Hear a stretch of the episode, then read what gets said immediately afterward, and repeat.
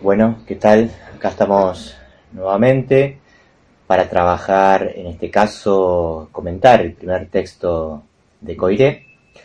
Eh, decíamos la vez pasada que eh, vamos a trabajar dos textos que tienen que ver con dos momentos eh, históricos de la historia de la ciencia, que están muy próximos entre sí, tiene que ver con el paso de la filosofía del medioevo y el renacimiento que, le sigue a un pensamiento moderno, científico moderno, que eh, Coiré explica y desarrolla en el texto que vamos a ver la próxima, que es la revolución científica del siglo XVII.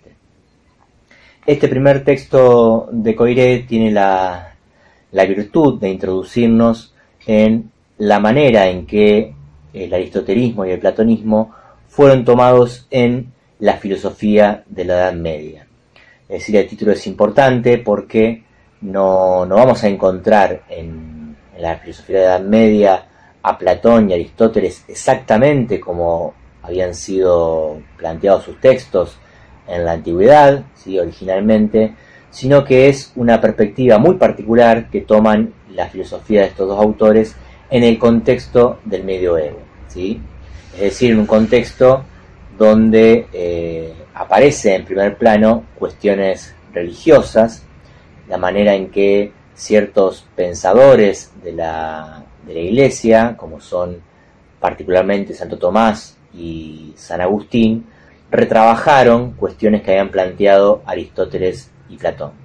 Con lo cual, si bien en el desarrollo del texto Coiré hace un resumen muy muy interesante, muy ajustado de en qué consistió la filosofía de Aristóteles y la filosofía de Platón, siempre lo va a hacer con el sesgo o con el horizonte de cómo fueron trabajados estos dos autores en eh, el medioevo. Él dice que la filosofía de la Edad Media estuvo sobre todo a cargo de eh, los árabes, ¿sí? que en realidad como no es como se piensa, ¿sí? que los los romanos, es decir, el pensamiento latino, incorporó a Aristóteles y a Platón de manera directa, sino que fueron los árabes quienes se constituyeron como los maestros y los educadores de Occidente. Esto quiere decir para Coiré que no simplemente fueron quienes se limitaron a traducir eh, al árabe las obras de estos dos grandes autores del griego al árabe, eh, sino que además, porque dice Coiré, bueno, no basta con saber griego para entender la, obra de Platón y la obra de Aristóteles, sino que además fueron los únicos que entendieron, que tuvieron un marco de pensamiento para acoger las ideas de estos autores, cosa que el pensamiento romano y el pensamiento latino no tenían. ¿sí? El pensamiento romano de aquel entonces siempre estuvo más abocado a las cuestiones empíricas, ¿sí? fueron conocidos por su imperio a nivel bélico ¿sí? y por el trabajo manual, la construcción, etc. Mientras que los árabes de ese siglo tenían una relación más cercana con la filosofía y la cultura helénica. Y que la, la manera en que llegan Aristóteles y Platón al pensamiento árabe no fue eh, homogénea, no fue idéntica. ¿sí? Hubo un predominio, dice Coiré, del pensamiento aristotélico por sobre el pensamiento platónico. En primera medida, eh, Coiré dice que Platón y Aristóteles, como cualquier otro filósofo, se diferencian por la manera en que dan respuesta a preguntas similares. ¿sí? Hay ciertas preguntas son preguntas filosóficas que la historia de la filosofía se ha hecho siempre, que son la pregunta por qué soy, qué es ser, dice Coiré, qué es el mundo, etc. Y que según como respondamos a esas preguntas filosóficas, uno es aristotélico, platónico, eh, estoico, escéptico, etc. ¿sí? Vamos a ver que la filosofía griega, la filosofía antigua, por ejemplo, dice Coiré,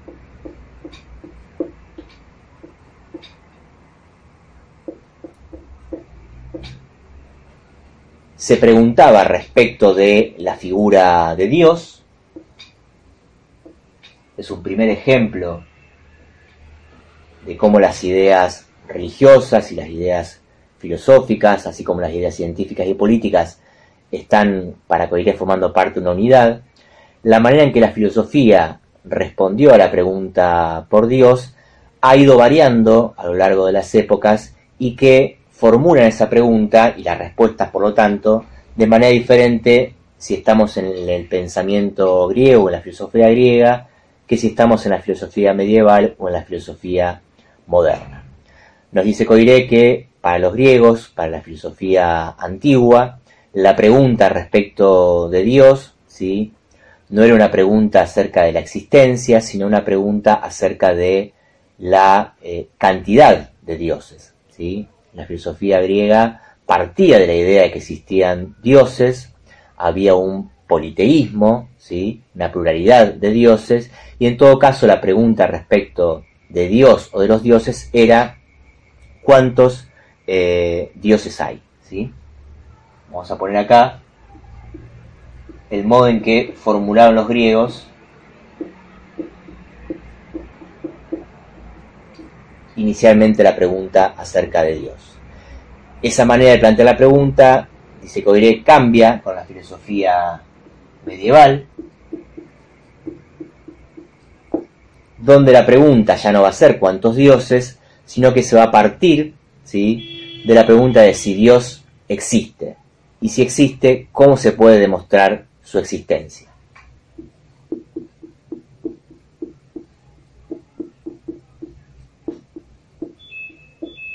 Es decir, no parten de el hecho consabido de que Dios exista, sino que se plantean la pregunta por la existencia de Dios, ya no de cuántos dioses hay, sino una pregunta monoteísta, una pregunta que reconoce un único Dios, ¿sí?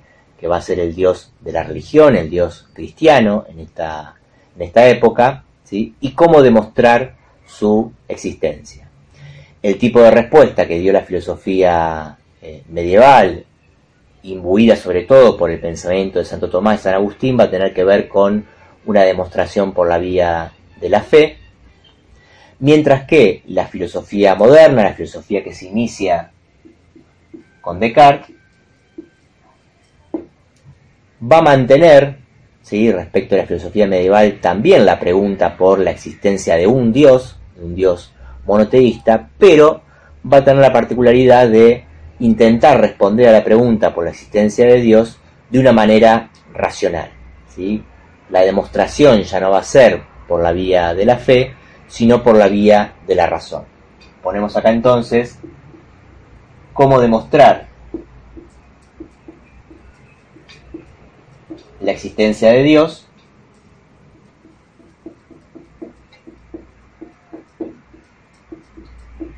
de una manera racional, que va a ser lo que particularice el pensamiento moderno. Entonces decíamos, la filosofía medieval recupera las doctrinas de, Aristón, de Aristóteles y Platón. La autoridad dominante en esa época era Aristóteles. Se conocía mucho más, dice Coiré, la obra de Aristóteles, por algo que tiene que ver con la particularidad en que la filosofía de Aristóteles se transmitió. Es decir, la filosofía de Aristóteles es una filosofía fundamentalmente escrita, ¿sí? que ha dejado textos, ¿sí? grandes libros en los cuales se puede encontrar el pensamiento de Aristóteles sobre temáticas muy diversas, la lógica, la metafísica, y eso hizo que su circulación en el mundo árabe fuera mucho mayor, mientras que a Platón, dice Coiré, se lo enseñaba mal, se lo conocía poco, y en parte esto tenía que ver con el tipo de enseñanza eh, dialógica que tenía Platón, la enseñanza de Platón fue fundamentalmente oral, ¿sí? ustedes conocen que la, obra de Platón es, es, conocida por sus diálogos, ¿sí? y esa modalidad oral de la transmisión hizo que gran parte de esos textos se perdieran o no llegaran al mundo árabe con la misma fuerza y con la misma potencia que lo hicieron los textos de Aristóteles. Si bien después Coiré relativiza un poco esta idea, dice que se lo enseñara mal a Platón o se lo conociera poco, no quiere decir que se lo desconociera en absoluto, ¿sí? había algunas obras de Platón que, sí llegaron al mundo árabe y que son las que el pensamiento moderno va a recuperar. Pero entendamos en principio que en líneas generales es el pensamiento aristotélico el que estaba eh, predominando en, este, en esta época, en el medioevo. Y es así que Coiré nos introduce en una consideración acerca de eh, diferenciar, poder diferenciar el aristotelismo y el platonismo en el medioevo. Vamos a intentar hacer una especie de punto de cuadro comparativo entre las ideas eh, centrales del platonismo y del aristotelismo.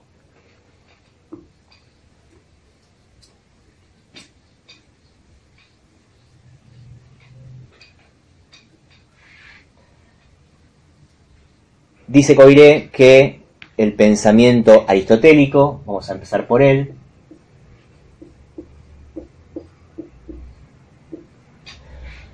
fue un pensamiento centrado en la naturaleza.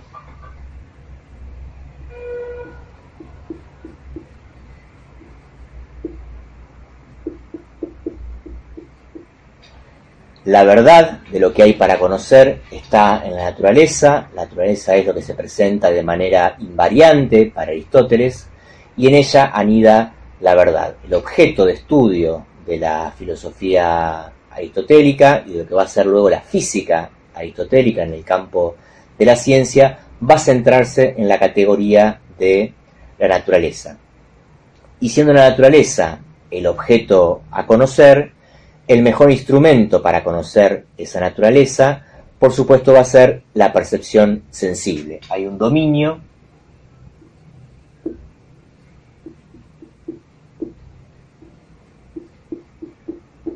de la percepción sensible, de la observación y de la contemplación de la naturaleza como fuente de conocimiento. ¿sí?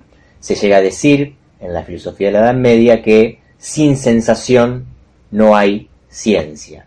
¿sí? Es decir, que esta idea filosófica de Aristóteles de hacer de la naturaleza la fuente de conocimiento y hacer de la percepción sensible, es decir, de la observación basada en los sentidos, el fundamento de su filosofía va a tener como correlato a nivel de la ciencia que no se pueda pensar una ciencia que no pase por lo sensible o por las sensaciones eh, perceptivas, corporales que tenemos de los fenómenos.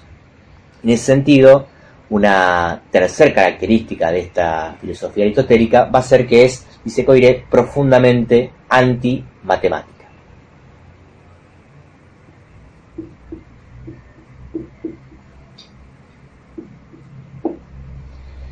¿Qué quiere decir que es antimatemática? Que siendo eh, la matemática del dominio de lo abstracto, de lo que no se puede observar, de lo que no se puede percibir sensiblemente, va a quedar el estudio de las matemáticas eh, excluido ¿sí? de la manera en que el aristotelismo va a ser recepcionado en la Edad Media. ¿sí? No porque Aristóteles, propiamente dicho, no haya tenido desarrollos matemáticos, de hecho conocemos sus libros sobre lógica, sino que la manera en que va a ser tomado por los árabes va a descuidar un poco la matemática en beneficio del estudio de la naturaleza a través de la percepción sensible, es decir, a través de los sentidos. ¿sí? Estos tres puntos caracterizan para Coiré el fuerte, el núcleo del corpus aristotélico acerca de qué es conocer, cómo se conoce y qué es lo que hay que conocer. Del lado de Platón, en cambio, lo que encontramos, dice Coiré, es que la doctrina platónica acerca de qué es conocer, cómo, la manera en que Platón responde a la misma pregunta acerca de cómo conocemos y qué es lo que hay por conocer, a diferencia del aristotélico, que se centraba en la naturaleza, se va a centrar, dice Coiré, en el alma.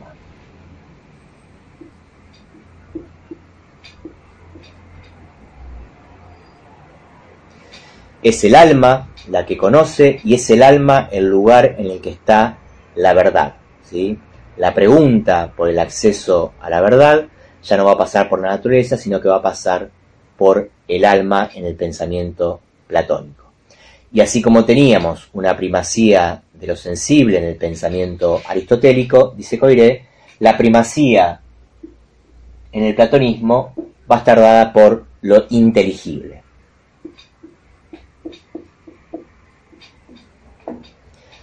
Todas estas ideas supongo que a ustedes les resultar más o menos familiares, han visto eh, tanto la doctrina de Platón como Aristóteles en filosofía, la han visto también en la materia anterior a esta, ¿sí? la ex DEP 1 con, Jorge Beso, así que supongo que son conceptos que les son familiares, ¿sí? la idea del pensamiento inteligible remite eh, claramente al mundo de las ideas, ¿sí? Al mundo de las verdaderas ideas para Platón, mientras que ustedes saben que Platón tenía respecto de lo sensible una consideración mucho más negativa que la que va a tener luego en Aristóteles. ¿sí? Eh, lo, digo muy resumidamente, apelando a, conocimientos que ustedes ya tienen.